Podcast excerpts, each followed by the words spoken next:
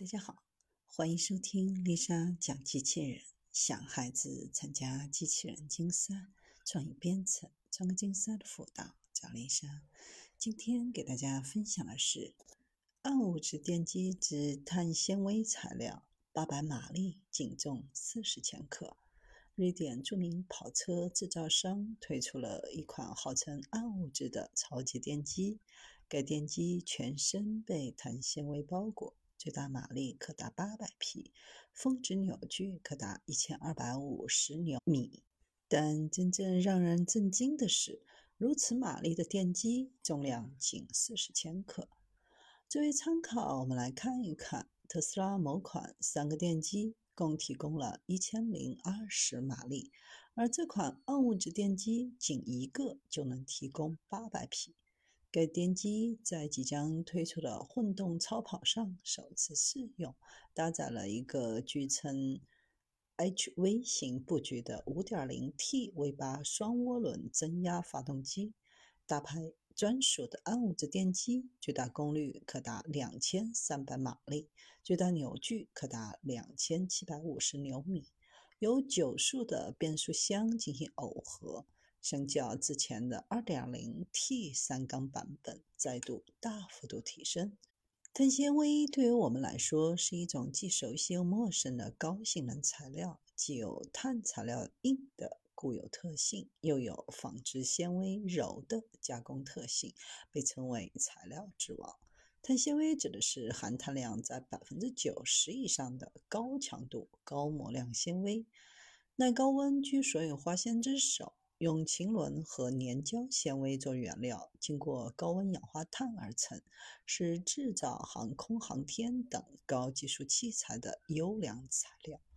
碳纤维具有耐高温、抗摩擦、导热及耐腐蚀等特性，外形呈纤维状，柔软，可加工成各种织物。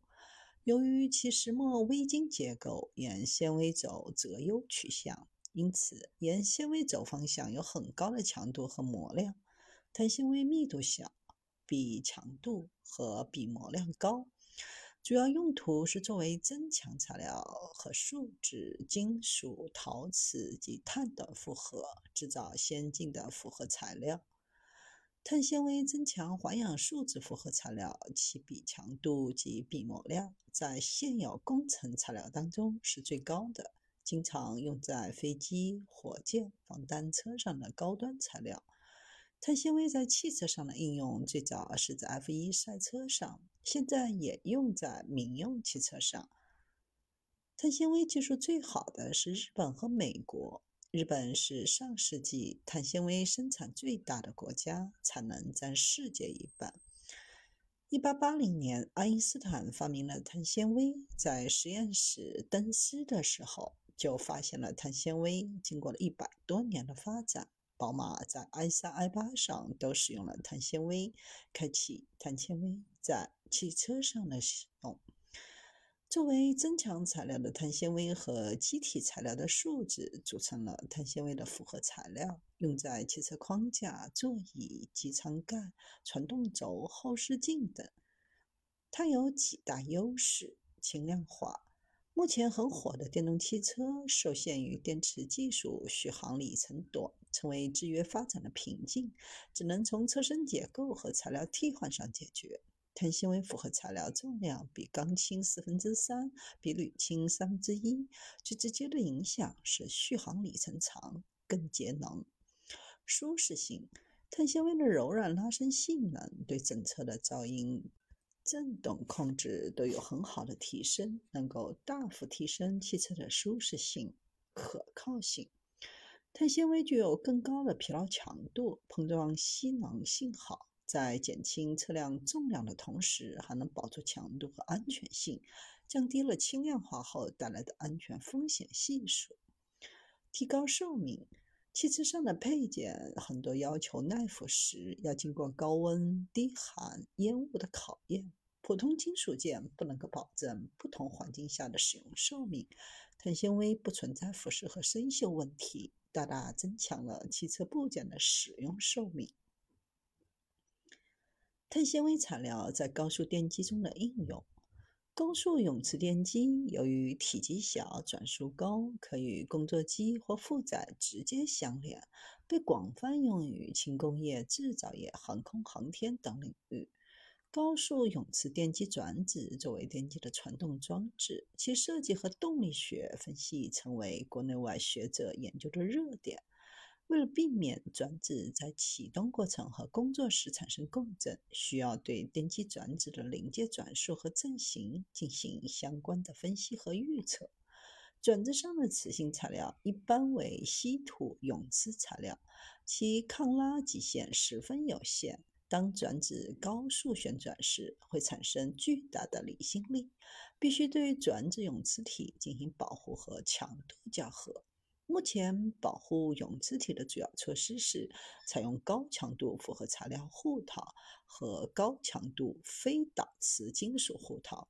与采用金属护套相比，高强度的复合材料具有质量轻、涡流损耗小的优点，因此碳纤维护套广泛应用于高速永磁电机永磁体的保护。碳纤维缠绕。